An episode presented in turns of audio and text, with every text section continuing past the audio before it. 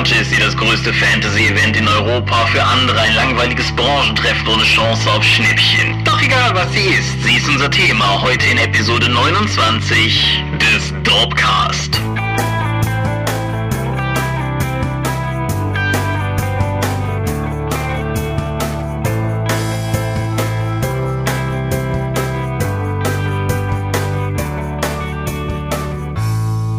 Hi und herzlich willkommen zur 29. Episode des Dorpcast.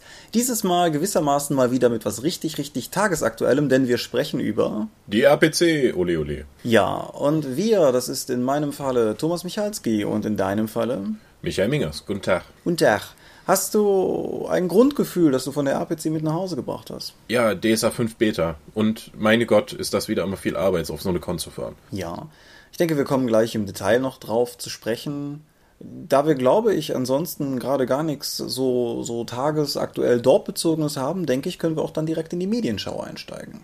Nicht so dort aktuell, also wir haben dort, wir haben Videos von der RPC, äh, von Dorp TV auf der Seite. Ja, ich dachte, das machen wir gleich im RPC-Teil. Aber ja, es ist richtig. Wir haben bereits begonnen, die Videos rauszuschütten. Wer weiß, vielleicht sind wir sogar schon fertig, bis dieser Dorpcast online geht. Tom ist wie immer ein fleißiges Bienchen und produziert, produziert und produziert.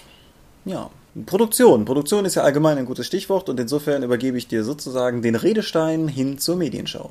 Vielen Dank, Herr Michalski. Ich habe Into Darkness geschaut, den zweiten von den neuen Star Trek Filmen. Und ich fand den doof. Du fandst den doof? Ich fand den doof. Ich habe mich die ganze, ich habe den über Prime geschaut und vielleicht lag es an der deutschen Fassung, aber ich fand die Dialoge durchgängig völlig unterirdisch. Also ich störe mich normalerweise an so etwas nicht, aber die waren wirklich so doof, dass ich mir gedacht habe, das ist was sehr reden die da für einen Quatsch. Ja, das kann ich, das kann ich nachvollziehen. Ich habe den zuerst auf Englisch gesehen und hatte den Eindruck nicht, mhm. was auch glaube ich nicht zuletzt einfach an an, jetzt nicht nur der reinen Stimmgewalt, sondern der Schauspielgewalt, die Cumberbatch mit der Stimme einfach entwickeln kann, lag. Dann haben wir den irgendwann nochmal in irgendeinem Kontext auf Deutsch gesehen und auch so, so was ähnliches. Ich störe mich normalerweise nicht daran, aber es gibt einige Momente in Star Trek Into Darkness, wo es mich wirklich, wirklich aus dem Film gerissen hat, wie furchtbar nicht lippensynchron das ist, was Cumberbatch halt in diesem Film sagt. Nein, nein, also ich meine, das ist, ich, ich sag jetzt nicht, dass irgendwie die Synchronisation total miserabel wäre. Ich meine, ich habe die erste Episode jetzt von äh, Vikings mal auf mein Video, wo man das kostenlos sehen kann, auf Deutsch gesehen. Und das ist vermutlich die schlechteste Synchronisation, die ich in den letzten zehn Jahren gehört habe oder so. Die hat mir völlig die den Spaß an der Serie verleidet.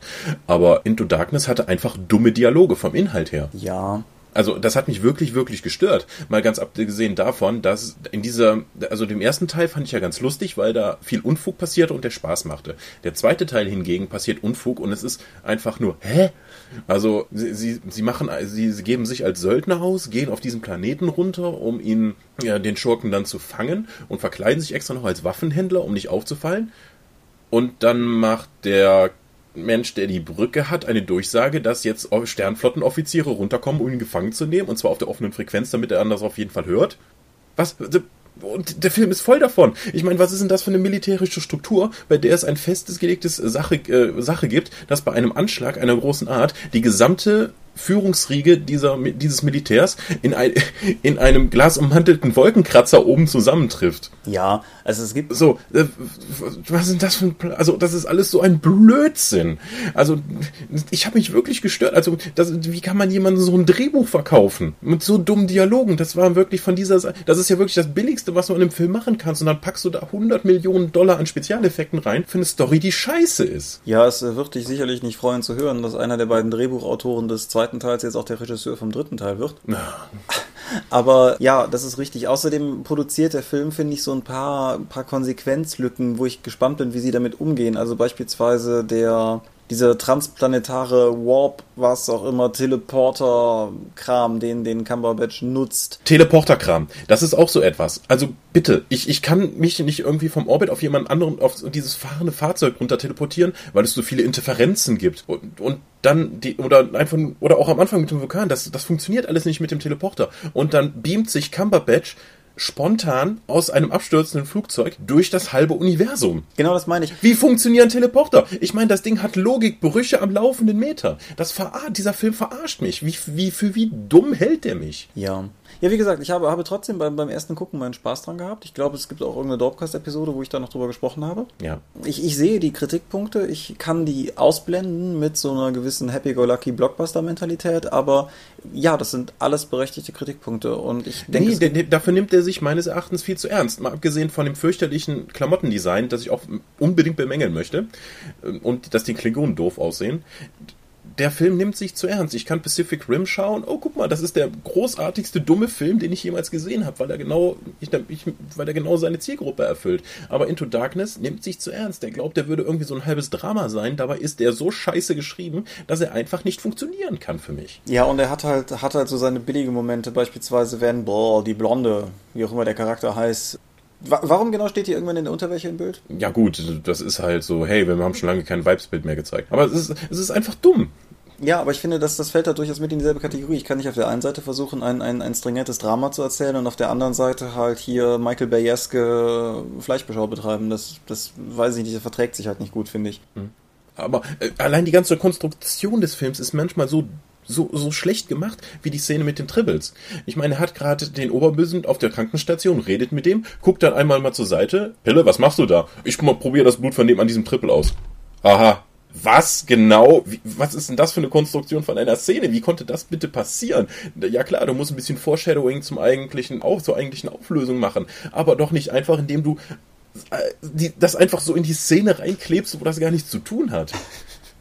Das, das, das hat ja fast so viel Stil, dass ich Bock hätte, das bei irgendeinem Film mal absichtlich zu machen. Oh Mann, ich hoffe, das war Absicht. Wenn die meinten, dass die Szene so aus dramaturgischen Gesichtspunkten funktioniert. Nee, gar nicht. Aber gut, ich habe mich genug aufgeregt, der Film ist durch, du darfst was erzählen. Ja. Äh, Disclaimer-Runde. Das vorliegende Buch kommt von Thomas Finn. Ich habe keinerlei Beziehungen zu Thomas Finn oder einem Verlag, wo er in jüngster Zeit, glaube ich, aktiv irgendwie einen Roman veröffentlicht hätte. Aber das vorliegende Buch ist ein Rezensionsexemplar gewesen, das an die dort geschickt wurde. Für, für die Hörer da draußen, die ein Problem mit Rezensionsexemplaren haben. Sternchen, Purple Dental, Sternchen.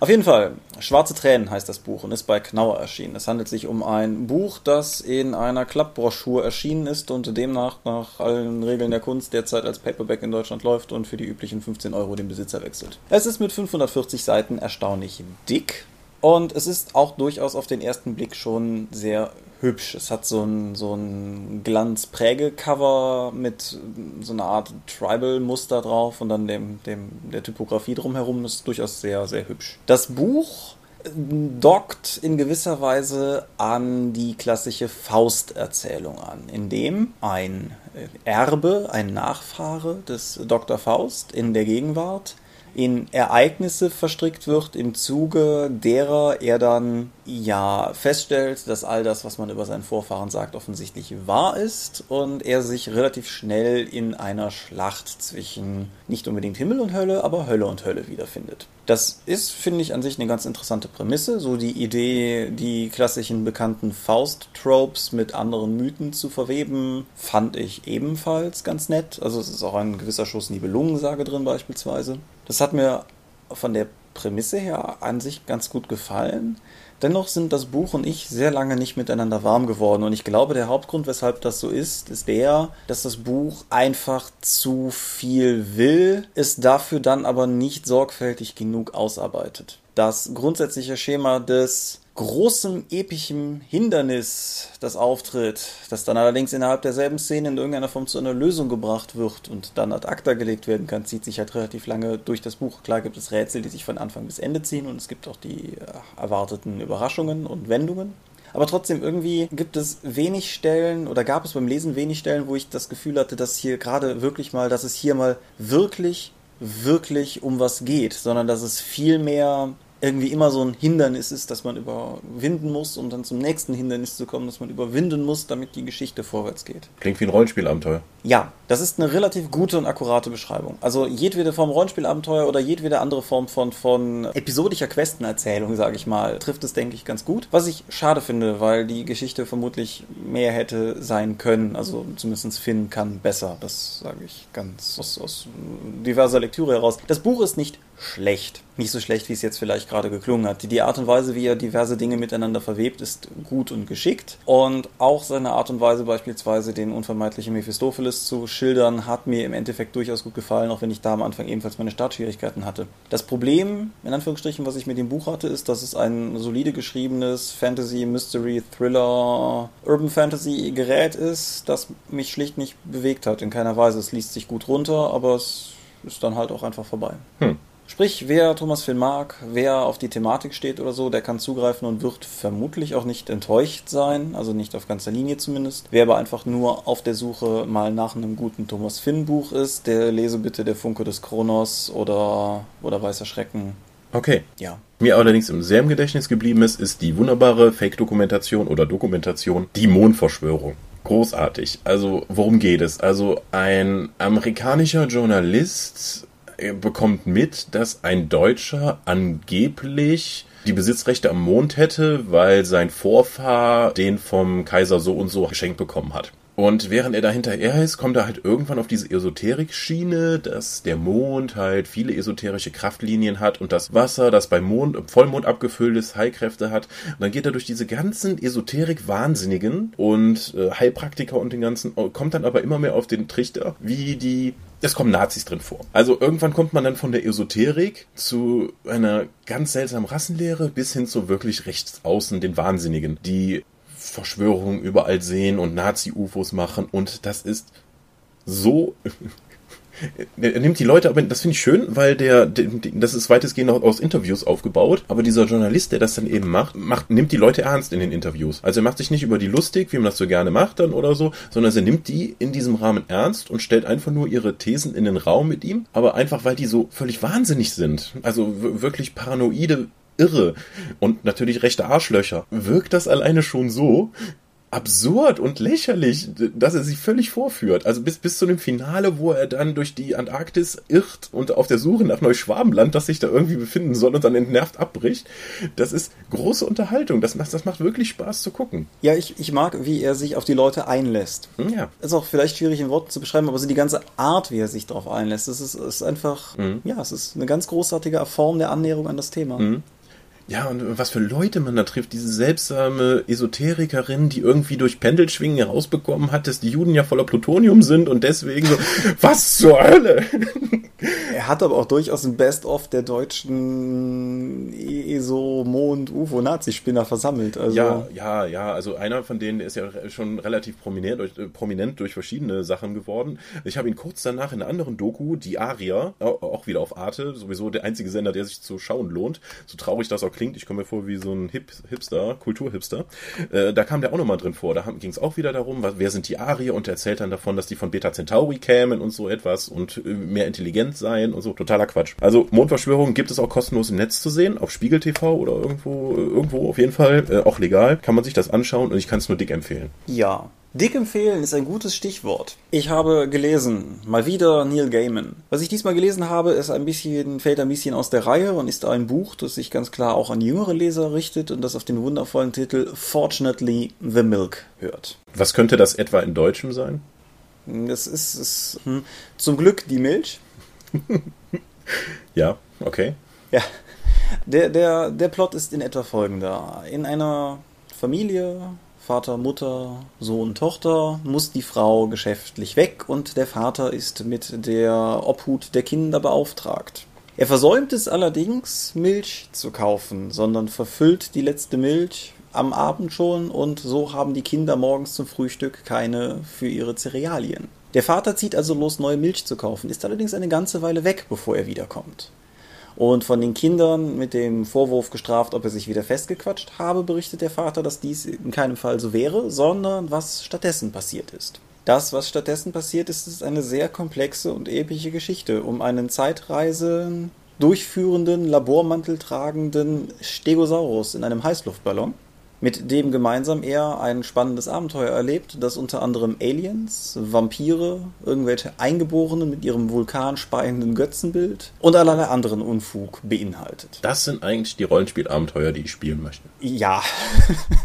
Das, das Buch ist völlig wahnsinnig von der ersten bis zur letzten Minute. Und ein, ein, ein wichtiger dramaturgischer Teil dieser Geschichte rangiert halt darum, dass der Protagonist aus ja bereits im Besitz dieser, dieser Milchtüte ist und bei allem, was passiert, was auch immer er tut, versucht zu verhindern, dass sie verloren geht, weil er ja schließlich seinen Kindern für das Frühstück Milch bringen muss. Und die, die Art und Weise, wie das Ganze dann zusammengewoben ist, die, das Maß an Zeitparadoxa, die im Laufe der Geschichte auftreten, mit denen er sich halt irgendwie teilweise aus der Affäre ziehen muss, wie er, wie teilweise Dinge passieren, die sich dann später erst erklären, wenn man sieht, dass er nochmal zurückreist, um diese Dinge überhaupt erst in Bewegung zu bringen, damit er damals hat rauskommen können und so.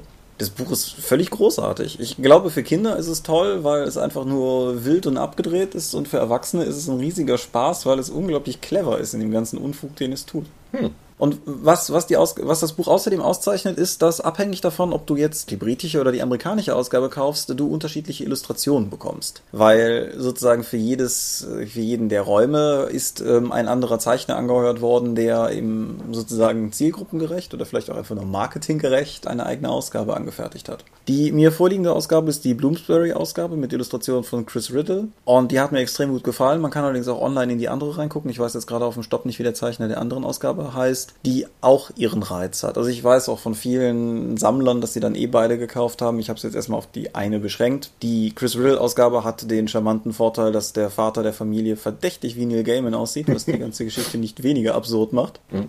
Ja, kurzum, ist ein richtig, richtig, richtig cooles Stück Literatur. Ich gucke mal gerade hinten aufs Backcover drauf, aber wie sich das für ausländische Ausgaben gehört, verschweigt es mir tapfer seinen Preis. Ist allerdings, also es ist überschaubar, es ist ein Hardcover, wie sich bei Kinderbüchern üblich, es macht eine Menge her.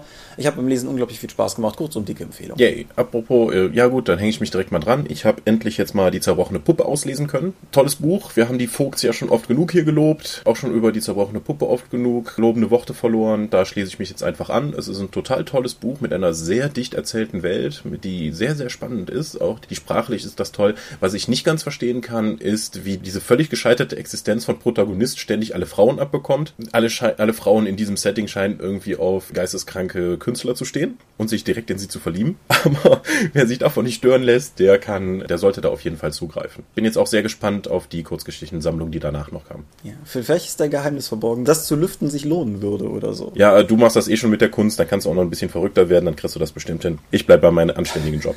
So. Aber darüber hinaus, ich habe mir auch noch das Comic Bundle geholt, äh, das jetzt vor kurzem als Humble Bundle ähm, war. Da gab's von, das sind super Sachen dabei gewesen. Also ich, ich nehme einfach nur mal die, die, die drei besten raus, die mir davon am besten gefallen haben. Das war für mich eine Premiere. Ich habe vorher immer gesagt, Comics hätte ich gern als physisches Produkt, will ich nicht als PDF mhm. haben oder im sonstigen Datenformat, weil das ist einfach noch, das ist anders als ein Roman, das da, wo einfach nur Text durchfließt. Ein Comic entfaltet halt eine andere Wirkung. Das muss ich revidieren. Also die Comics, die ich jetzt hier gelesen habe, auf dem Tablet, es waren super. Also kein großer Unterschied zu dem physischen Gerät, was ich mir dann später noch in den Schrank stellen muss. Also ich bin jetzt davon wirklich überzeugt und überlege jetzt wirklich, ob ich nicht ein paar der Comics, die ich so lese, dann einfach nur noch in digitaler Form erstehe. Wie war das, wie hat sich, also der Lesefluss von Panel zu Panel hat sich für dich nicht anders angefühlt als beim Buch?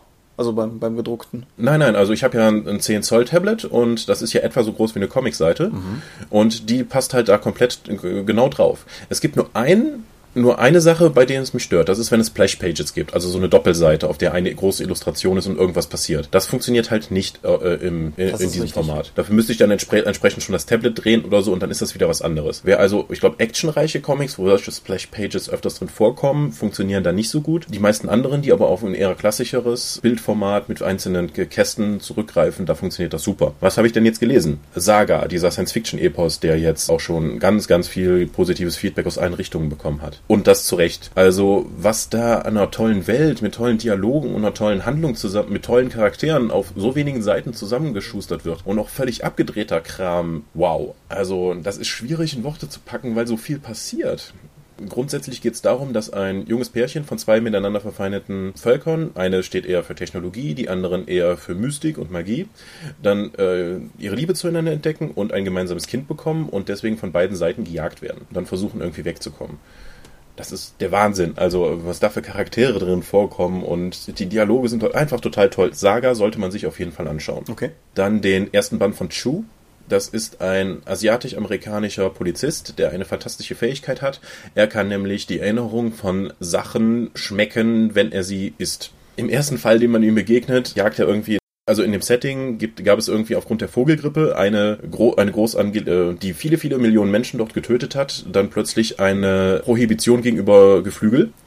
Und in diesem Zuge ist auch eine Ernährungskommission ein, äh, eingerichtet worden, die halt so eine super Überwachung hat und die dann einhält, diese Prohibition dann zu überwachen. Also sowas wie die, äh, wie die verstärkte NSA. Mhm. Und der ist, und in, also in seiner ersten Fälle muss er halt so ein, ein, ein, ein, ein, ein stillgelegtes Haus überwachen, in dem dann Hühnchenfleisch unter der Hand verkauft wird. Und dabei kommt er dann ein Mädchenmörder auf die Schliche und um an die restlichen Opfer zu kommen, muss er den teilweise verzehren. Und allgemein, was da alles mit Essen gemacht wird und das ist total weird. Es ist eine Krimi-Geschichte, aber auch in diesem völlig äh, eher abstrusen Setting. Das macht wirklich Spaß zu lesen. Also ich, ich denke mal, ich werde auch weiterlesen. Nachdem ich jetzt den ersten Band jetzt als PDF habe, gucke ich mal, ob ich die weiteren nicht auch noch dann in digitaler Form mir zulege. Weil die Geschichte, die darum gesponnen wird, ist echt toll. Also die Erinnerungen und Erinnerungseindrücke von Leuten zu bekommen, wenn man Teile von ihnen isst oder auch wenn man nur einen Apfel isst und dann weiß, wie, ob der einen Wurm hatte, wie er gespritzt wurde, wo er dann immer hing, das ist für ihn ziemlich belastend. Weil ich glaube, das Einzige, was er essen kann, ist Porree oder so. Ohne dass er seine Erinnerungen dann Bild spielt. Die letzte, das passt sogar noch zum Rollenspiel, die Empfehlung aus dem Comic Bundle, ist dann Fatale. Also wie so wie Femme Fatale. Und das ist eine Kriminoir-Geschichte in gesetzten Farben mit kutulesken Einflüssen. Also ich glaube mal, jeder Cthulhu-Fan wird sehr, sehr viel Spaß an dieser Geschichte haben. An dem Aufbau, den Protagonisten, den Antagonisten, aber auch die Krimi Noir-Fans. Also das ist ziemlich düster gehalten von den Charakteren. Die sind alle nicht sonderlich gut dabei. Es geht um viel Drama, es geht um Magie. Ganz, äh, eigentlich ist es eine sehr schöne Geschichte. Ja, cool. Ja. Links packen wir unten drunter. So, das war es von mir von den Medien, die ich diesmal erwähnen wollte. Ja, ja, ich äh, habe, habe diesmal tatsächlich auch nicht mehr. Das ist immer noch, glaube ich, die, die Schockwelle der RPC. Mal gucken, wie das nächste Folge wird. Vielleicht hat sich bis dahin das dann sozusagen wieder gepegelt bei mir, aber mehr habe ich nicht. Ha, gut, dann lass uns doch mal über die RPC reden. Ja, reden wir über die RPC. Das laut eigenen Bekunden europaweit größte Fantasy-Event ja. fand mal wieder in Köln statt, in der Messehalle. Ja, in irgendwelchen von den Messehallen, das wechselt ja schon mal fröhlich durch. Ja, in dem Falle waren es, glaube ich, die Hallen 4 und 5, richtig? Ja, 4 und 5. Ja. Und ja, ich glaube, das sind dieselben Hallen wie letztes Jahr gewesen, richtig? Sicher? Also ich war ganz verwundert, dass es eine zweite Halle gab. Also nicht, dass ich da großartig mal drin gewesen wäre. Ich weiß nur, dass es sie gab. Aber warst du in der anderen Halle mal drin? Ja, kurz, weil Cthulhu's Ruf da ihren Stand hatten. Da war ich ein, zweimal. Ah, okay. Einmal, einmal etwas ausführlicher, weil ich den Stand nicht gefunden habe. Aber ansonsten. Ja, siehst du mal. Deswegen habe ich die. Ich war nur einmal kurz drin, weil ich den Workshop-Raum gesucht hatte. Und ja, es sah für mich eher aus, als wäre da vor allem Cosplay und Lab untergebracht. Ich bin das Konzept von, von Halle 4 auch nicht so ganz gestiegen. Vielleicht Vielleicht, vielleicht kann uns da in den Kommentaren ja noch irgendwer erhellen, der auf der RPC war und anders als wir mal häufiger vom Stand weg konnte. Ich habe ja irgendwann im Laufe der RPC auch getwittert, weil, weil wir es einfach so lustig fanden, dass wir beide uns irgendwann am Dorfstand wiederfanden und feststellten, dass wir gerade da sitzen und auf Facebook die RPC-News durchscrollen, weil wir halt an den Ständen hängen. Äh, ja, also das war lustig, dann irgendwie dann am Stand rauszukriegen, dass äh, Splittermond dann als Kosten, äh, das Regelwerk davon als kostenloses PDF veröffentlicht wird, obwohl wir eigentlich auf der RPC waren. Und dann gehe ich dann wieder zurück an den Stand. Habt ihr schon gehört? Was? Nein, ich war vor einer halben Stunde bei dem und habe äh, mit Uhrwerk ein Interview gemacht. Warum haben die uns das nicht erzählt? Ich gehe doch sofort wieder rüber. ja. ja, schöne neue Welt. Aber bevor wir zu Details mhm. wie dem Splittermond-Ding kommen, was ist dein genereller Eindruck von der RPC dieses Jahr? Wieder bomben erfolgreich. Also unglaubliche Besuchermengen. Die offiziellen Zahlen sprechen von 40.000. Ist wie wahrscheinlich jede Angabe von Besucherzahlen völlig gelogen. Ja. Wahrscheinlich wieder Tagesgäste gezählt. Also irgendwie, wenn er Dauerkarte hat, wird wohl beide Tage da, wird wohl zwei, zwei Besucher zählen. Dass die Reinschau jetzt nicht mehr da ist, hat, glaube ich, allen Beteiligten gut getan. Ähm, immer noch wurden einigen Cosplayern und so am Eingang dann die Waffen abgenommen oder zumindest waffenähnliche Gegenstände. Da muss die Kölnmesse, glaube ich, ein bisschen entspannter werden. Ja, es ist immer noch besser als die Erlebnisse, die wir in Münster hatten, insofern. Ja, gut, da wird man einmal von der Security angepumpt, dann ist es ja was anderes. Ja, aber die RPC macht sich immer mehr. Also ich glaube, gerade die Hallenaufteilung war dieses Jahr einfach wahnsinnig gut. Obwohl du bei uns in der Halle ja auch die Videospieler hattest, die sehr laute Stände hatten und auch hinten auch wieder die Rocket-Bühne, die ja durch Schreien auffallen wollen oder so, hat man hinten bei uns nichts mehr davon mitbekommen. Also die Beschallung war diesmal ausgesprochen ausgesprochen gut äh, angelegt. Wenn ich daran denke, wie es vor zwei Jahren aussah, Oh wo du ja, wo man ja praktisch nichts verstehen konnte, weil die Halle so laut beschallt wurde von den Videospielständen, das war diesmal super. Ich habe ja, glaube ich, schon mal von dem Vortrag erzählt, den ich auf irgendeiner RPC gehalten habe, wo die Lautstärke insgesamt so hoch war, dass ich mich selber nicht hören konnte. Also nicht, nicht mal über das, das, was so über einen selber sonst resoniert. Die Leute vor mir mich aber durch die Boxenanlage schon hörten, was völlig seltsam war, weil ich halt irgendwie nur gehofft habe, dass ich immer noch klar artikuliere, als ich eine Stunde dran war. Und da, da sind wir mittlerweile meilenweit von weg. Auch die, ich habe keinen Workshop wahrgenommen, aber die Positionierung der Workshop-Räume schien mir sehr sinnvoll zu sein. Und ja, die, die Standaufteilung war auf jeden Fall gut. Ich fand auch die Art und Weise, wie du durchgeleitet wurdest, wenn du durch die Halle gegangen bist, war gut. Also du hast irgendwie immer was zu sehen bekommen, man konnte Dinge wiederfinden, selbst so, so Orientierungsloser wie ich hatten keine Probleme damit, irgendwie nachdem man zweimal unterwegs gewesen ist, zu wissen, wo was ist.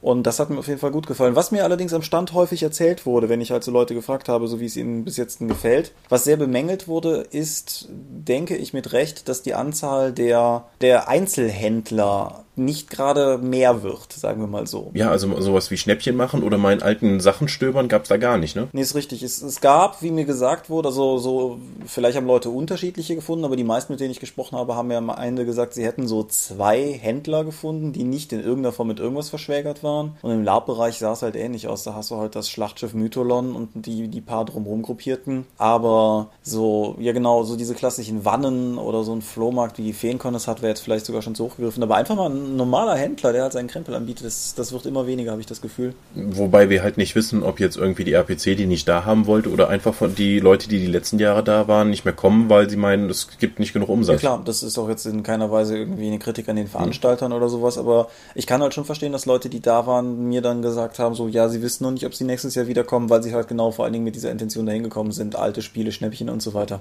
Aber was die APC allerdings nach wie vor, wie ich finde, besser kann als jedes andere Event in der Szene, ist der Socializing-Aspekt. Weil, also se- selbst ohne den, den wundervollen Freitag, den es ja nicht mehr gibt, wo, wo man, ne, wo ja quasi keine Besucher da waren, weshalb es ihn wahrscheinlich auch nicht mehr gibt, weshalb man sehr viel Zeit hatte, untereinander zu plaudern. Nee, auch, auch so von, von Leuten, wie man am Stand reden kann, die Art und Weise, mit welcher, wie, wie sehr man sich doch Zeit für Leute nehmen kann auf der RPC. Im Vergleich beispielsweise zur Spielemesse, was jetzt einfach den Maßstab betrifft, ist einfach riesig. In Kombination damit, dass halt im Endeffekt doch quasi alle da sind. Ja, also das macht die RPC auch sehr angenehm. Also auch mal nur mit sich hinzusetzen und mit Leuten mal zu reden. Ja. Das ist toll. Und es macht natürlich immer Spaß, Cosplayer und LARPer zu sehen, die mit ihren, Un also dieses Jahr, glaube ich, also jedes Jahr wird nochmal was draufgelegt, was, was irgendwie die Qualität der Kostüme und die Anzahl der Leute mit coolen Kostümen angeht. Ja, ich habe den Wookie mit dem Hawaii-Hemd vom letzten Jahr vermisst. das waren, glaube ich, sogar zwei. Ja, möglich, aber die, die, haben, die haben mir gefehlt. Aber ja, Ja. richtig, also es war, ich meine, das Spektrum reicht natürlich von ganz schrecklich bis ganz toll, aber die, die ganz toll Fraktion, das waren schon so eine Menge Sachen da, wo ich mir auch einfach gedacht habe, so, wow, das sieht wirklich, wirklich gut aus, was sie da aufzieht. Mhm. Ich meine, ich habe ja wenig Spaß daran, an sowas selbst zu machen oder irgendwie mit Plastikschwert durch den Wald zu laufen, aber so für auf eine Messe angucken ist das ganz nett. Ja, das hat mir, hat mir auch auf jeden Fall gut gefallen. Und das ist, finde ich, auch schon so ein bisschen vielleicht ein Feature der RPC. Ich meine, gut, du kannst jetzt mit Lab nichts anfangen oder so, das, das, das ist ja kein, kein Ding. Danke. Aber es ist trotzdem so ein Berührungspunkt, weil die RPC, anders als die Spielemesse, wo halt einfach alle Arten von Spielen sind, die RPC viel mehr einfach konzentriert Rollenspiele anlockt und vielleicht Leuten einfach die Chance gibt, mal auf, in die anderen Lager reinzugucken. Wir haben halt selbst am Dorfstand doch pro RPC immer so ein, zwei Leute, die halt hinkommen und meinen irgendwie so, ja, was macht ihr jetzt hier? Wir sind jetzt eher so LARPer, was ist dieses Pen Paper? Huch. Und ich nehme an, dass es umgekehrt genauso stattfindet. Und das finde ich halt durchaus cool, weil es gibt so viele Spielarten des Hobbys Rollenspiel. Und es ist doch einfach schön, eine Gelegenheit zu haben, wo das einfach alles mal da ist. Ja, ich glaube also, gerade dieses crossmediale Konzept der RPC geht immer stärker auf. Wenn du jetzt auch mal schaust, die hat ja inzwischen eine richtig große Medienpräsenz in Zeitungen, Medien, äh, Film und so etwas. Die kommen ja immer wieder vorbei und machen da Interviews. Aber ich habe immer den Eindruck, das ist eine reine Cosplay-Messe, wenn ich den Videoberichte davon sehe oder die Zeitungsartikel. Ja. Aber gut, das hat natürlich einen Schauwert. Kommst du zum Ulysses-Stand, kannst du zehn dicke Menschen sehen, die um den Tisch herum sitzen und über und miteinander reden. Was ist, was nimmst du dann lieber für ein Foto? Das oder die sexy Elfinnen? Ja, ich habe, habe heute den Artikel gelesen, der in der Kölnischen Rundschau zur RPC veröffentlicht wurde, müsste die Rundschau gewesen sein. Und der war, der war großartig, weil irgendwie sicherlich der halbe Artikel, das war ein großer Artikel, aber der halbe Artikel im Prinzip nur aufzählte, dass jetzt der, weiß ich nicht, Stefan da ist, um sich Elfen zu holen, Elfenohren zu holen, die kosten irgendwie 19 Euro an dem Stand. Anders als die Petra, die ist da, weil sie noch eine Weste braucht, die gibt's irgendwie für 20 Euro an dem Stand. Und Das, das war völlig absurd, weil dieser arme Lokaljournalist, der vermutlich dahin geschickt wurde, einfach einen halben Artikel mit der sucht das und das kostet übrigens aufgefüllt hat. ah ja, Lokaljournalismus. Ja. Na gut. Wollen wir an dieser Stelle kurz darauf hinweisen, dass es eine Facebook-Seite namens Perlen des Lokaljournalismus gibt, die man einfach abonnieren muss. Es ist, äh, ach, großartig. Also jeder Eintrag davon ist pures Gold. Also Auf jeden es Fall. Ist, sei es nun historisch von 1919 oder zeitgenössisch. Also da, jeder, der mal im Lokaljournalismus gearbeitet hat, äh, hat daran viel Auf Spaß. jeden Fall, ja. Aber ja, zurück zum Thema.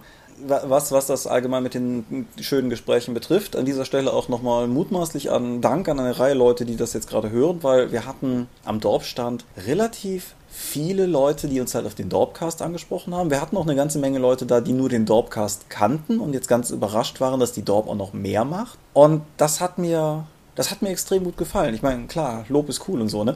Aber nee, also die, die Tatsache, dass offensichtlich, weil wir haben letztes Jahr ja auch den Dorpcast schon gehabt zum Zeitpunkt der RPC und die Resonanz war sehr gering und die meisten, die uns darauf angesprochen haben, waren, waren die anderen Podcaster. Und das war dieses Mal halt ganz anders. Also wir scheinen offensichtlich mittlerweile genug Leute zu erreichen und dafür machen wir das ja schließlich, weil Publikum soll ja schließlich auch hören, was wir sagen. Und es hat mich halt sehr gefreut, dass die Leute auch tatsächlich an den Stand gekommen sind. Wobei auch an eine ganze Reihe von diesen Leuten, ihr könnt ruhig dann auch stehen bleiben und mit uns reden. Ihr müsst nicht einfach nur stehen bleiben, was, was erstaunlich häufig passierte. Leute, die ankamen, sich halb über den Tisch beugten und sagten, ey, ich wollte nur kurz sagen, Dorpcast ist total super.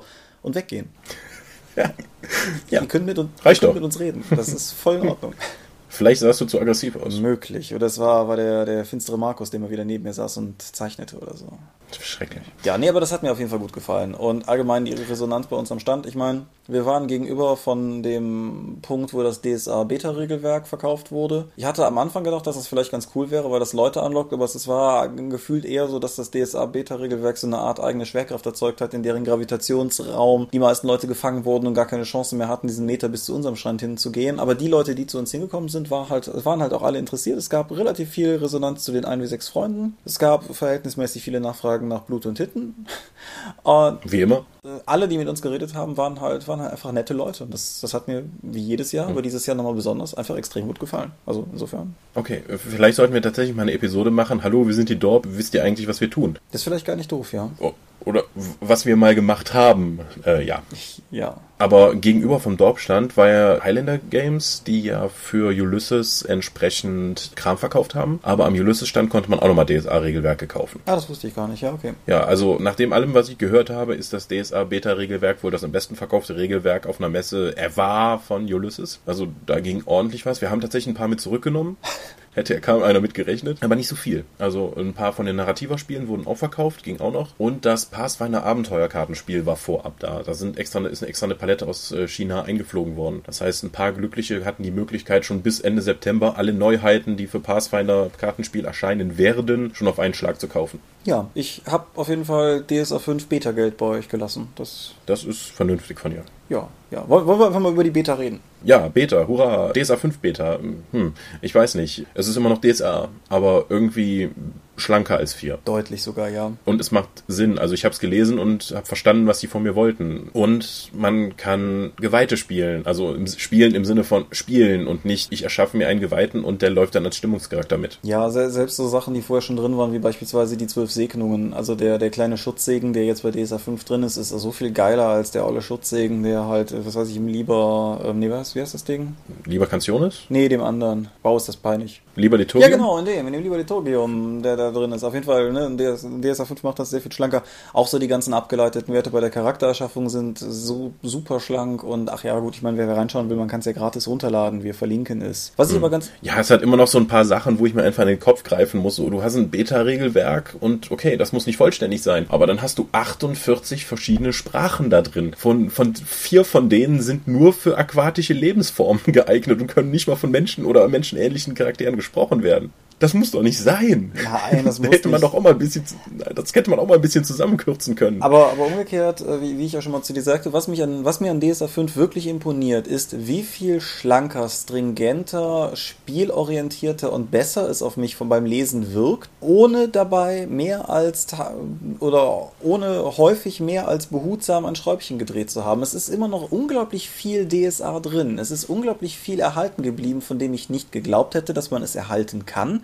Um trotzdem ein, ein derartige, eine derartige Verbesserung des Spielgefühls zu erzeugen. Hm. Wie gesagt, vom Lesen her gesprochen. Testrunde ist angesetzt, aber wir hatten noch keine Zeit. Ja, genau. Wir haben zwar auch mal Test gespielt, aber das war erst nachdem das Beta-Regelwerk ja schon durch war, als ich in diese Testrunde dann reinkam. Und ja, also man kann es tatsächlich spielen, auch wenn es jetzt nicht so regelintensiv war, wie ich es mir eigentlich für eine Testrunde gewünscht hätte. Das muss ich jetzt erstmal in dem Beta-Test-Zeitraum jetzt noch zeigen. Es ist ganz interessant, finde ich, wie die, wie die Menschen da draußen auf DSA 5 reagieren. Ja. Weil das, es schwingt sehr ins, in, ins, in die Extreme, wie man es halt von Editionskriegen kennt. Das Interessante daran finde ich, dass viele Leute, die DSA vorher eher ablehnend gegenüberstanden oder sich bei, bei DSA 4 davon entfernt haben, weil es ihnen einfach zu doof wurde, was ich voll verstehen kann, die sind jetzt wieder da und sind begeistert. Also, dann, wenn man jetzt irgendwie bei nachschaut, irgendwie, man geht ins Ulysses Forum, geht in den DSA-Bereich und da herrscht Krieg. Und zwar wahnwitziger Krieg und der ist sehr einseitig. Nämlich da sind die ganzen DSA 4.1 Fans, die sind natürlich durch die schwere Schule von DSA 4 gegangen, mussten dieses Regelwerk lernen und jetzt kommt jemand daher und ändert das. Das geht natürlich nicht, weil man hat ja schon mit Blut und Schweiß sich dieses scheiß Regelwerk einverleibt und jetzt kommt plötzlich jemand daher und vereinfacht das erstmal. Also da geht ja der ganze Elite-Gedanke verloren, den man eben hat, wenn man DSA 4.1 Spieler ist. Aber wir sagen ja, haben ja auch gesagt, das ganze Feedback, was für DSA 4 reinkommt, das wird nicht in den Foren gemacht, sondern es gibt ein Feedback-Formular, äh, ähm, das bitte ausfüllen und reinreichen, damit wir es abarbeiten können, weil ich weiß nicht, wie viele zigtausend Beiträge es in allein in den ersten Tagen nach dem Release des Regelwerks gab. Ja. Das kann ja kein Mensch mehr durcharbeiten. Hier das plus, plus Foren durch ihre interaktive Struktur machen es ja auch fast unmöglich stringent, sozusagen Einzelargumente auszuwerten, weil das, das bounced ja voneinander.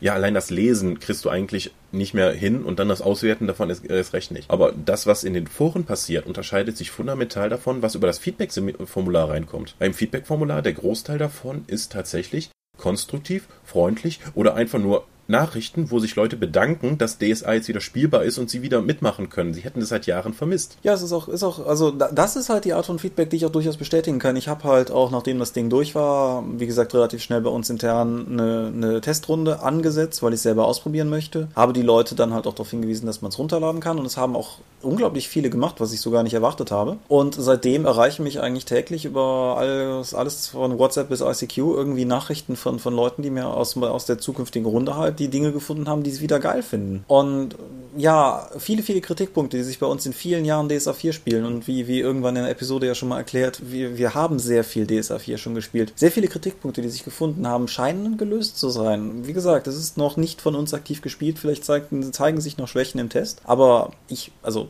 ich bin ganz ehrlich völlig als Privatperson total begeistert von diesem blöden Ding. Also habe mhm. ich. Ja, also ich, ich sehe durchaus auch noch einige Kritikpunkte, sei es nun der Ausweichenwert, der es völlig sinnlos macht, dass du einen Paradewert bei deiner Waffe benutzt und kannst du alles von deinem Fertigkeitswert bei den Kampfeigenschaften auf Attacke legen, weswegen du Startcharaktere mit 18, 18, 19, 19 oder so etwas bauen kannst, plus Sonderfähigkeiten. Das sehe ich noch relativ kritisch. Dann gibt's noch vielen anderen Kram, sei es nun die Nomenklausur, dass irgendwie ich völlig verwirrt bin, was jetzt eine Fertigkeit, eine Talentprobe ist oder so etwas. Aber das ist wohl DSA-Sprech, das kriege ich vielleicht auch noch mal irgendwann drauf. Das lernst du noch.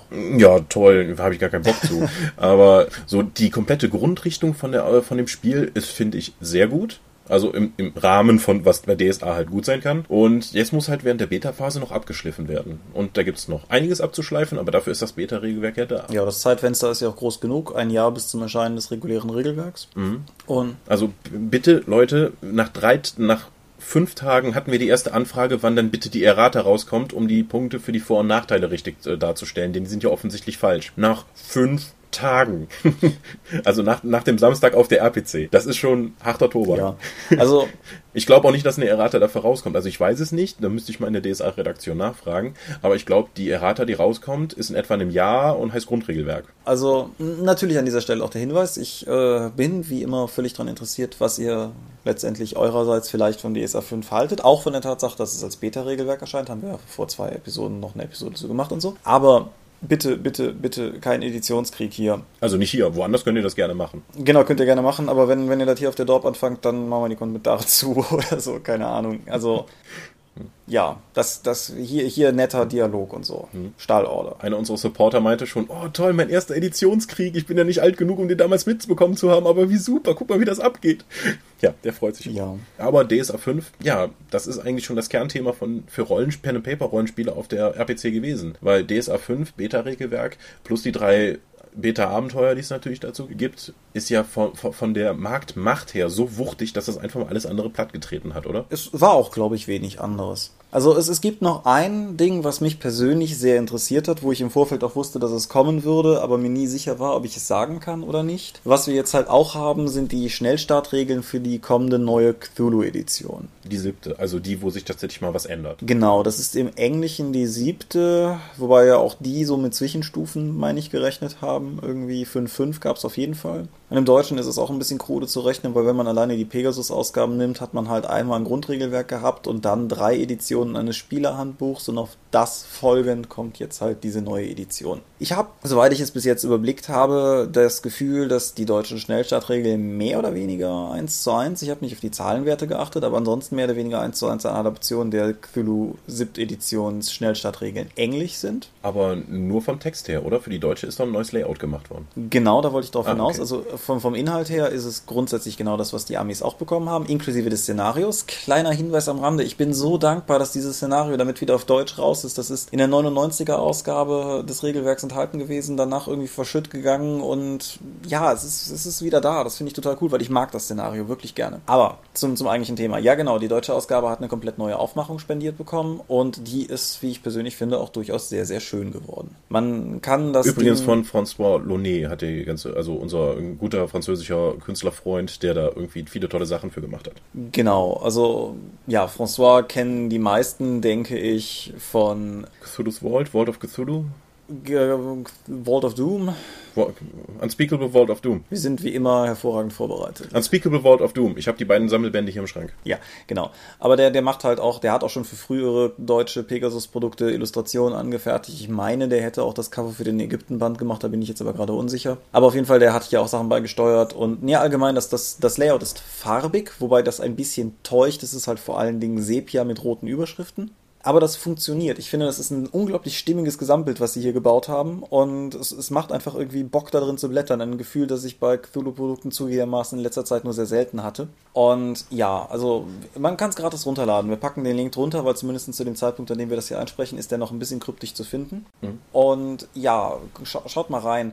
Die Änderungen auch hier sind behutsam, aber ich denke zum Guten. Ich rechne nicht damit, dass mich Cthulhu 7 auf eine Art und Weise aus den Socken haut, wie es die, die DSA 5 Beta derzeit tut. Aber ich denke, es ist auf jeden Fall ein Schritt nach vorne, den das Spiel gut gebrauchen kann. Okay, dann lass uns nächstes Mal einfach noch mal ein bisschen drüber reden, wenn die Leute Zeit gehabt haben, da reinzuschauen. Unter anderem ich. ich mich interessiert es ja auch, was dieses verkackte Regelsystem jetzt besser machen soll. Alles klar, dann machen wir das doch einfach. Bei Pegasus gab es aber noch anderen lustigen Kram. Also sowas Ja, wie bevor Cross- du, bevor du zu den Shadowrun-Sachen kommst, die du nennen möchtest, Oh, ja. Lass hören. sei noch erwähnt, dass der Gaslichtband erschienen ist. das äh, diesjährige limitierte Stück Buch der Cthulhu-Reihe, was für, ich glaube, 50 Euro den Besitzer wechselt. Was, wie ich finde, arschschön geworden ist. Wo mir Leute auf der Messe gesagt haben, dass sie beim Durchblättern das Gefühl hatten, dass es ein sehr spielorientiertes und spielbereicherndes Buch ist, was mich insofern auch freut, als dass ich selber an dem Ding beteiligt war, was auch insofern jedwede andere Aussage meinerseits zu diesem Buch wiederum irgendwie mit Geschmäckle versieht. Insofern Wobei Spiel, Spiel, spielorientiert kann sowohl als Lob wie auch als Häme empfunden werden, glaube ich, je nachdem, mit wem du sprichst. ja, Lob. Okay. Definitiv, also von den Personen her. Nein, also es ist halt einfach ein Buch, das nicht einfach nur Wikipedia runterschwadroniert. Und das fand ich sehr, sehr ansprechend, auch bei der Arbeit. Es versucht halt tatsächlich Wege zu finden, dieses Setting als spielrelevantes, spielreizvolles Ambiente zu präsentieren. Über den Sinn oder Unsinn der limitierten Auflage, da können wir auch mal ausführlicher wann anders drüber reden. Aber es ist auf jeden Fall ein schönes Buch geworden und ich muss ganz ehrlich sagen, vielleicht bin ich da auch mittlerweile einfach nur zu abgebrüht, aber ich finde 50 Euro ist ein Preis für Rollenspiele durchaus noch im Rahmen. Ja, vielleicht machen wir einfach nochmal eine, noch mal eine Folge zu Preisen im Rollenspiel. Ansonsten kann man einfach mal reinhören Ja. in die alte Episode. Aber bei Pegasus gab es ja noch viel anderen lustigen Kram. Unter anderem für Shadowrun das Woman-Quartett für wieder unfassbare 1,99. Also ich, ich, das ist ja nicht mal so einfach nur, dass es in 32 Karten sind, die irgendwie dann zusammengepappt und dann kriegst du die so. Da ist ja auch noch so eine Quartett-Plastikhülle tatsächlich drum. Also ich, ich verstehe nicht als, aus, als Rollenspielproduzentensicht, wie man dieses Produkt für 1,99 anbieten kann. Es ist ja an sich das, was man erwartet. Es sind halt Waffenabbildungen drauf. Unten stehen die Werte der Waffen, die man, die 1 zu 1 für Shadowrun 5 benutzbar sind. Aber es ist auch als, funktioniert halt auch als Quartett. Das heißt, du kannst die Sachen miteinander vergleichen, dann kriegst du die Sachen, die Karte vom anderen oder nicht. Exklusiv dazu ist noch ein Freischaltquote für eine Wumme für Shadowrun Online dabei. Habe ich noch nicht ausgetestet, genau wie Shadowrun Online ich noch nicht austesten konnte. Ja, ist auf jeden Fall ein Produkt, was ich, wo ich mich sehr drauf gefreut habe, was ich auch direkt für zwei Kollegen mitgekauft habe. Ich hätte es noch für mehr kaufen sollen, nämlich Samstagabend war schon nichts mehr da. Ja, ist ja kein Wunder bei dem Preis. Ja, das nimmt man einfach mal mit. Genauso wie das, äh, es gibt noch ein, ein sehr wunderliches Produkt, was dann auch bei Pegasus erschienen ist. Das Schattenhandbuch. Das Schattenhandbuch ist eine Kompilation von den bisherigen PDFs für Shadowrun 5, also den deutschen PDFs für Shadowrun 5. Und es ist natürlich auch in einer Auflage, äh, in einer Hardcover-Auflage natürlich wieder erschienen. Sieht genauso aus von der Aufmachung her wie das limitierte Grundregelwerk für Shadowrun 5, also schwarz mit Metallecken im Hardcover. Nur das Ding hat um die 160 Seiten und kostet 20 Euro. Ja. What the fuck? das, das wird ja noch viel absurder, wenn man den Preis sozusagen gegenrechnet. Ja, denn die Printausgabe im Hardcover in der edlen Aufmachung kostet 20 Euro. Der Einzelpreis der dort enthaltenen PDFs ist irgendwie 26,80 Euro. Dazu ist in der Hardcover-Ausgabe nochmal mehr Material drin, mit besonderen Wummen und Fahrzeugen aus der ADL. Und was wie bitte? Das, wie, wie kann eine limitierte Hardcover-Metallecken-Ausgabe billiger sein als die PDFs des Inhalts? Ich, ich verstehe es nicht. Ich verstehe die gesamte Preispolitik von Pegasus im Sachen Shadowrun nicht. Also, also aus Verlegersicht weiß ich nicht, wie das funktionieren soll. Ich meine, ich, ich als, als Rollenspiel-Fan finde ich das natürlich toll, dass das so preiswert ist. Aber das führt zu einer gewissen Verzerrung in der Preiswahrnehmung im Rollenspielsegment. Weil das, ich, ich hoffe daran, dass sie Geld verdienen, aber so sicher bin ich mir daran nicht, dass sich das am Ende nicht irgendwann gegen so etwa plus minus null rechnet. Wie beim Grundregelwerk auch schon. Ja. Ja, wir haben beide die Zahlen nicht, insofern kann man nur spekulieren, aber ja, dass das gebundene Buch günstiger ist als die PDFs, lässt zumindest Augenbrauen nach oben wandern, das sehe ich auch so. Das ist schon recht wunderlich. Am Pegasus-Stand war auch noch der Zeichner von Shakes and Fidgets, ich glaube vielleicht sogar der Autor auch noch mit dabei. Auf jeden Fall habe ich mir aber dann noch zwei limitierte Poster von dem Zeichner sichern können, wo er so heroisch auf einem Staubsauger sitzt und dann sich vorstellt, er würde auf dem Drachen reiten. Das Bild fand ich total toll, jetzt habe ich einen limitierten Print und kann mir das dann irgendwann fröhlich an die Wand hängen, wenn ich einen passenden Rahmen Namen dafür gefunden habe. Ja, das, ja. das klingt doch klingt doch durchaus cool. Ja. Habe ich gar nicht mitbekommen, muss ich sagen. Ich ja. war nur ganz kurz mal am Pegasus-Stand. Zum Glück habe ich dann noch mich mit einem Pegasus-Supporter oder Mitarbeiter angefreundet, der mir das dann besorgen konnte, während ich am Stand gearbeitet habe. Also das heißt jetzt auch nicht, dass Pegasus und Ulysses-Mitarbeiter miteinander verfeindet wären. Ich meine, wir machen konstant Witze übereinander auf Cons, aber wir kommen eigentlich alle gut miteinander klar. also nicht, dass da irgendwie draußen die Ansicht ist, wir würden uns total hassen, weil wir ja die großen bösen Firmen im Rollenspielbereich wären. Nee, eigentlich gar nicht. Wir haben auch Samstagabend alle zusammen gefeiert. Das einzig andere, was ich mir noch auf der Messe geholt habe, war die Collectors Edition von StarCraft 2 Heart of the Swarm, also die Zerg-Kampagne. Und diese Collectors Box ist äh, richtig geil und das Spiel macht auch schon so richtig Laune. Ich sollte eigentlich, wollte eigentlich die letzten beiden Nächte arbeiten, aber ich bin an diesem Spiel hängen geblieben. Das ist auch nicht wirklich ein Strategiespiel, sondern ein Rollenspiel, in dem du Truppen kommandierst. Anders kann ich das nicht ausdrücken. Das ist so ein starkes Stück Software. Ja, wir werden, werden denke ich, bei einer Medienschau noch dabei ankommen. Ja, wenn ich weiter bin. Ja. Aber wo wir, wo wir bei günstigen Rollenspielprodukten waren oder so, kommen wir nochmal kurz auf Splittermond zurück, beziehungsweise auf die Ankündigung, dass das Grundregelwerk umsonst sein wird. Ja. Kostenlos. Auf jeden Fall, es ist ja nicht ohne Präzedenzfall und wie, wie Patrick Götz im Laufe der, der folgenden Tage auch, glaube ich, noch irgendwo gepostet hat, es ist ja nicht mal im Uhrwerkbereich ohne Präzedenzfall. Dennoch finde ich, ist die Splittermond eine spannende Marke, um diesen Schritt zu gehen. Ja, weil es halt das the next big thing ist in deutschen Rollenspielmarkt, also von Splittermond. Ich, ich hoffe mal, dass die ganzen frustrierten DSA 4 Spieler dann bei Splittermond unterkommen. Es, äh, von der Autorenschaft und von der Ausrichtung des Regelsystems könnte es, glaube ich, ganz gut funktionieren. Also alle Leute, die jetzt sagen, dass DSA 5 Kinderkacke ist, weil man die Regeln verstehen kann, fühlen sich bei Splittermond, glaube ich, ganz gut aufgehoben. Und schöne Doppelschelte, ja. Danke. Also ich, ich, ich ich habe ja grundsätzlich nichts gegen Splittermond, aber die Regel, das Regelwerk mit dem Tick-System ist einfach zu, äh, zu, zu, langsam und zu kompliziert für mich. Aber ich glaube, DSA-Fans fühlen sich da ganz wohl, um nochmal nachzutreten. Ja, ich bin ganz gespannt dahingehend. Ich sag mal so, den Weltenband habe ich ja auch gekauft, haben wir ja auch mhm. drüber gesprochen, finde ich gut und so weiter und so fort. Ich glaube nicht, dass ich mir das Regelwerk gekauft hätte. Aber wo es jetzt natürlich als kostenlose PDF erscheint, werde ich reinschauen. Und vielleicht, ich weiß nicht, ob es mich kriegt, aber vielleicht ist das auch durchaus noch ein Weg, ein paar Leute mitzunehmen, die vielleicht auch durch die, die Beta letztes Jahr ein bisschen abgeschreckt wurden oder so. Meinst du? Nämlich, ich glaube, wenn du die, wenn du das Spiel mal ausprobieren wollen würdest und näher reinzuschauen, dann hast du ja mit dem Schnellstarter schon eine gute Gelegenheit dazu gehabt. Ja, wo, wobei ich halt irgendwie nicht das Gefühl habe, dass der Schnellstarter mir zwangsläufig das Spiel vermittelt. Das ist ja immer so ein Problem bei Schnellstartern. Und das ist zumindest mal eine Möglichkeit, sich das Ding mal in Gänze anzuschauen, weil ich habe das halt auch schon in umgekehrte Arten erlebt. Also, weiß ich nicht, Schnellstarter, die vielleicht total attraktiv wurden, wirkten und dann schaust du in das, in das Grundregelwerk rein und siehst, wie dich das mit Kramer schlägt und denkst dir, Mann, hm. warum bist du nicht mehr wie der Schnellstarter? Wird man sehen müssen. Ja, ja, ich finde es halt schwierig. Ja, ich glaube, das kann funktionieren. Ich meine, Dungeon Slayers und Malmstorm und die Genesis und anderer Kram, da kann man ja damit argumentieren, dass das funktioniert hat, das PDF kostenlos anzubieten und dann das Buch schnell zu verkaufen. Genau. Aber Splittermond wird halt auch in den Produktionskosten von dem Buch richtig teuer gewesen sein. Da sind eine Menge Illustrationen drin und irgendjemand will dafür ja auch bezahlt werden, auch für den Text, der da drin steht. Das ist halt erstmal eine große Menge an Geld, die du investiert hast und wenn du das PDF kostenlos anbietest, dauert es natürlich erstmal länger, bis du das Geld wieder rein hast. Alternativ kannst du natürlich auch sagen, ja, aber jetzt sehen es mehr Leute und dann holen die sich erstmal das Buch und dann die nachfolgenden Produkte. Das kann ja. aufgehen, nur du musst erstmal diesen Berg, der erstmal am Anfang da steht, erstmal überwinden. Dungeon Slayers gab es am Anfang, gab es ja kostenlos, bevor es äh, überhaupt dann die Printfassung davon gab. Das hat nochmal anders funktioniert. Ja, so, so geschätzt, ohne das jetzt ganz durchzuziehen, aber ich glaube von dem Cthulhu-Schnellstarter, der jetzt erschienen ist, mhm. von den 32 Seiten, die der hat, dürften, dürfte maximal ein Drittel sich auf den Regelkern beziehen. Und bei so einem Spiel fände ich es problematisch, wenn das Grundregelwerk als kostenlose PDF raus wäre, weil du die Regel mehr oder weniger auf den Bierdeckel kriegst. Mhm. Ich sehe vielleicht noch eine gewisse Chance für Splittermond noch Geld reinzuholen, auch darin, dass mir das Spiel komplex genug erscheint, dass es vielleicht sinnvoll ist, das Ganze auch in Buchform greifbar zu haben. Ähm, ja, also ähm, das, das gibt es ja durchaus. Also bei Pathfinder gibt es ja auch das Pathfinder Reference Document. Das heißt, du kriegst alle OGL, alle Regelinhalte aus den Pathfinder Grundbüchern halt auch kostenlos in diesem Wiki-System. Übrigens ab morgen, wo wir das hier aufnehmen, auch auf Deutsch. Wir schalten okay. morgen, wir schalten morgen das deutsche PRD frei. Da sind zwar erst das Grundregelwerk, die Expertenregeln und die ersten beiden Monsterhandbücher drin, aber das hat noch einige Indexfunktionalitäten, die das Englische nicht mal bietet. Und wir werden die anderen Bücher nachreichen. Das muss halt nach und nach eingearbeitet werden. Aber ja, das ist ein großer Schritt. Ich bin mal gespannt, wie es ankommt. Ich nehme an gut und welche Auswirkungen das für uns dann auch auf die Verkäufe von den Regelbänden hat.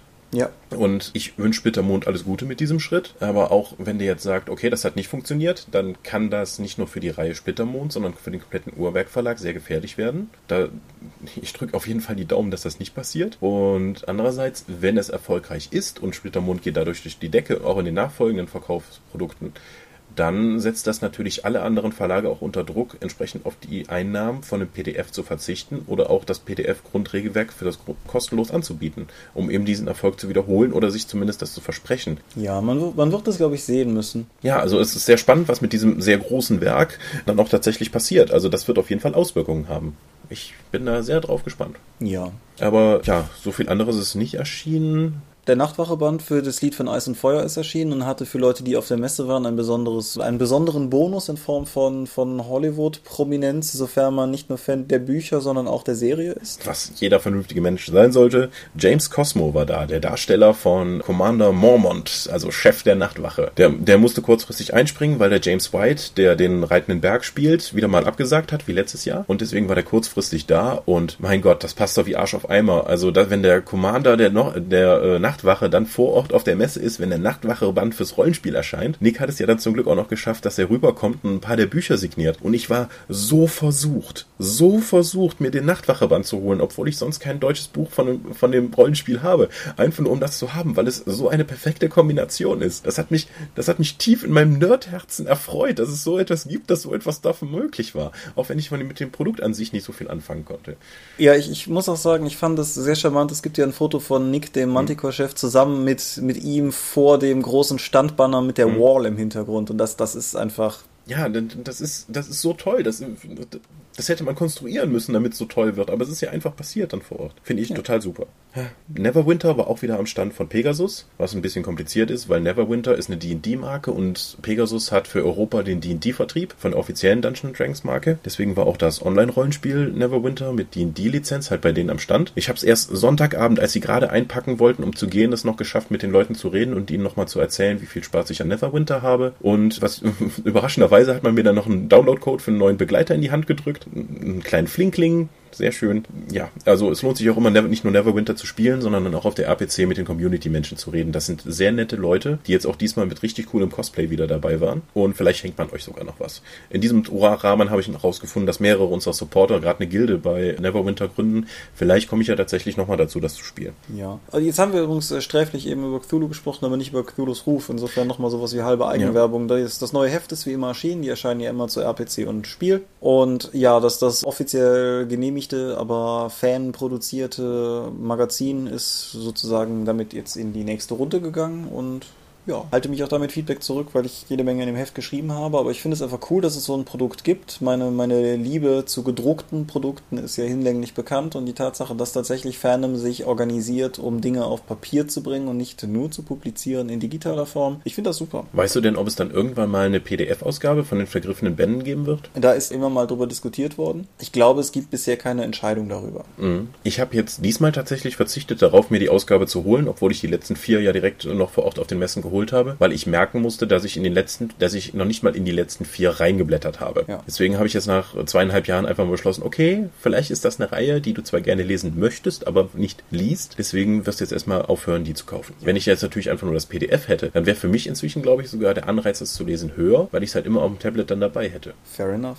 Naja, müssen wir sehen. Es gab übrigens, als ich mir StarCraft 2 die Collectors Edition geholt habe, an dem kleinen Saturn-Stand am Eingang, fiel mir auf, dass da sehr viel Sicherheitspersonal plötzlich um den Stand rum war. Warum war das so? Da saß gerade an dem anderen Kopf des Saturn-Standes Schandmaul komplett, die vorher ein Konzert gegeben haben und hat eben signiert und da zog sich eine Reihe durch die, eine Anstehreihe, um mit den Leuten zu reden und Autogramme abzuholen, durch die gesamte Halle. Das war irre. Das hatte ich so gar nicht mitbekommen. Hast du was von dem Schandmaul-Konzert mitbekommen? Ich wusste, dass die da sind und ich habe mit einer bei uns am Stand Stand gesprochen, die unter anderem deshalb auf die RPC gekommen ist. Mhm. Aber das, das stärkte im Prinzip nur den Cross-Media-Gedanken, über den wir gesprochen haben, weil du halt ja. so auch vielleicht Leute dahin bekommst, die sonst nicht auf eine Convention gehen würden, vielleicht schon durchaus Rollenspielaffin sind, aber eben nicht auf eine Convention gehen würden und die dann kommen, um geschätzte Musiker zu sehen und gleichzeitig noch die Messe mitnehmen können. Das ja.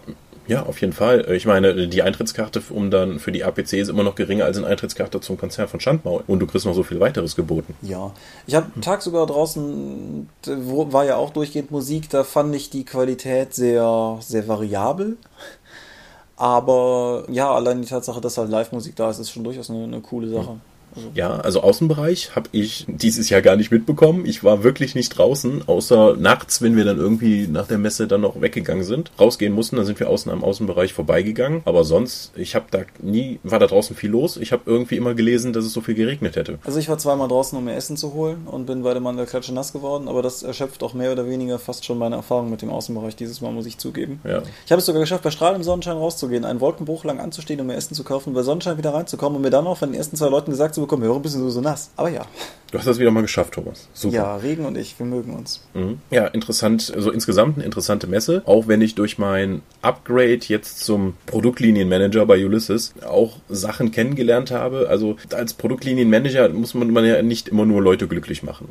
Als Redakteur kann ich immer noch Leuten sagen, so ja, hier, ja, ich bin zuständig für Ostorn, das ist alles schön. Wenn du dann irgendwie mehr Verpflichtungen hast, musst du dann auch Leuten schon mal, glaube ich, äh, enttäuschen. Sei es nun, wenn sie mit dem eigenen Rollenspiel ankommen und dir das vorstellen wollen. Du leider sagen musst, dass das nicht ins Produktportfolio passt aus dem einen Grund oder anderen. Ja, deswegen war das nicht für mich eine komplett positiv gestimmte Messe, weil ich möchte eigentlich alle Leute glücklich machen, aber ich möchte auch noch abends noch ein bisschen essen und das klappt halt nicht, wenn wir Rollenspiele mit reinnehmen, die halt keine Aussicht darauf haben, wirtschaftlich erfolgreich zu sein, leider. Aber ich hoffe zumindest, dass ich den Leuten, mit denen ich geredet habe, dann ein bisschen Tipps geben konnte für die Präsentation ihrer eigenen Ideen und auch, wenn sie das bei anderen Verlagen dann unterbringen, wie sie dann mit den Leuten reden müssen, um es irgendwie für die auch attraktiv zu machen.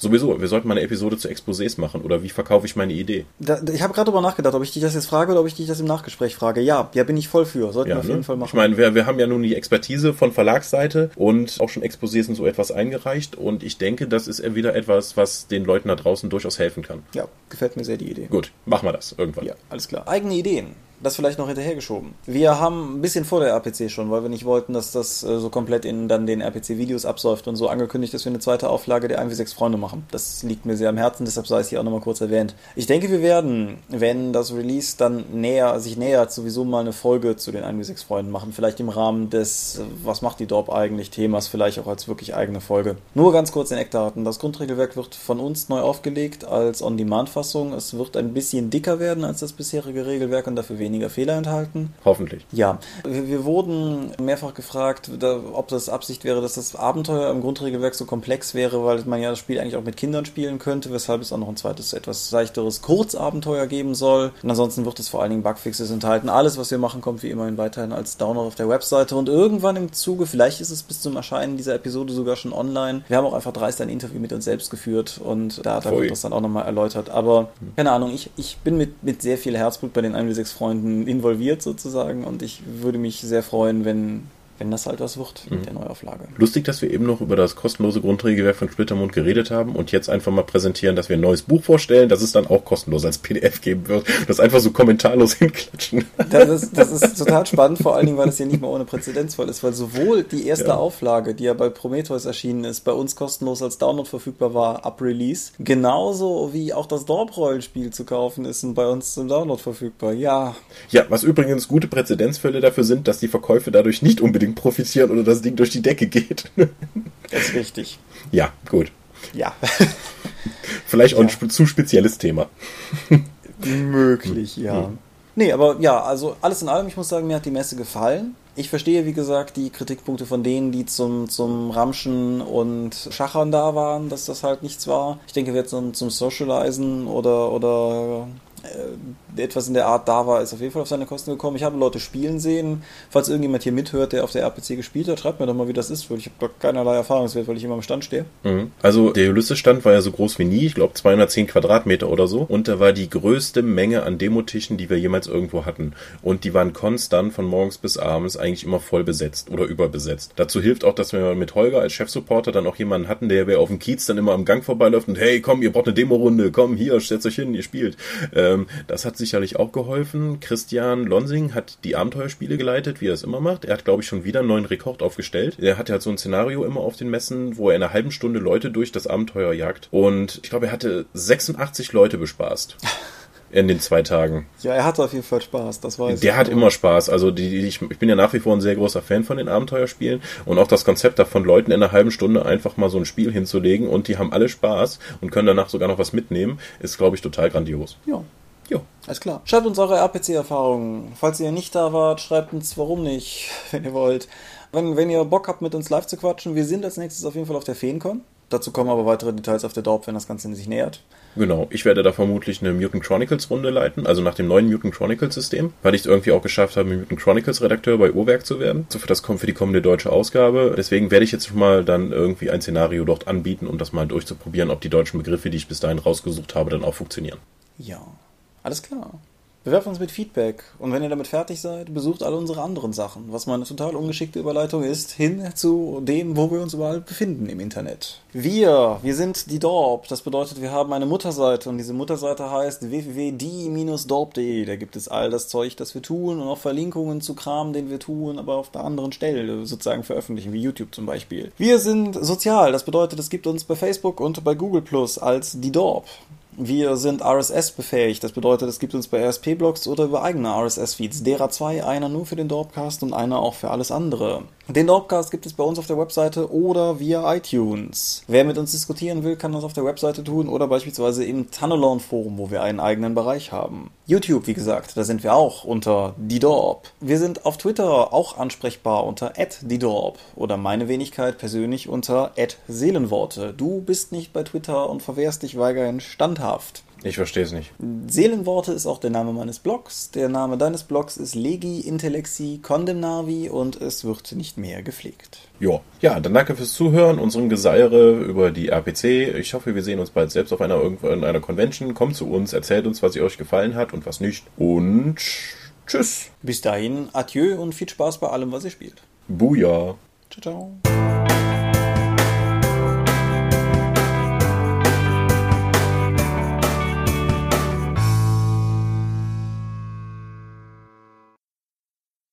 Muss umblättern. Okay, hätte ich irgendwas Beleidigendes sagen sollen, um die Zeit zu überbrücken? Nee, das ist, glaube ich, okay. Okay.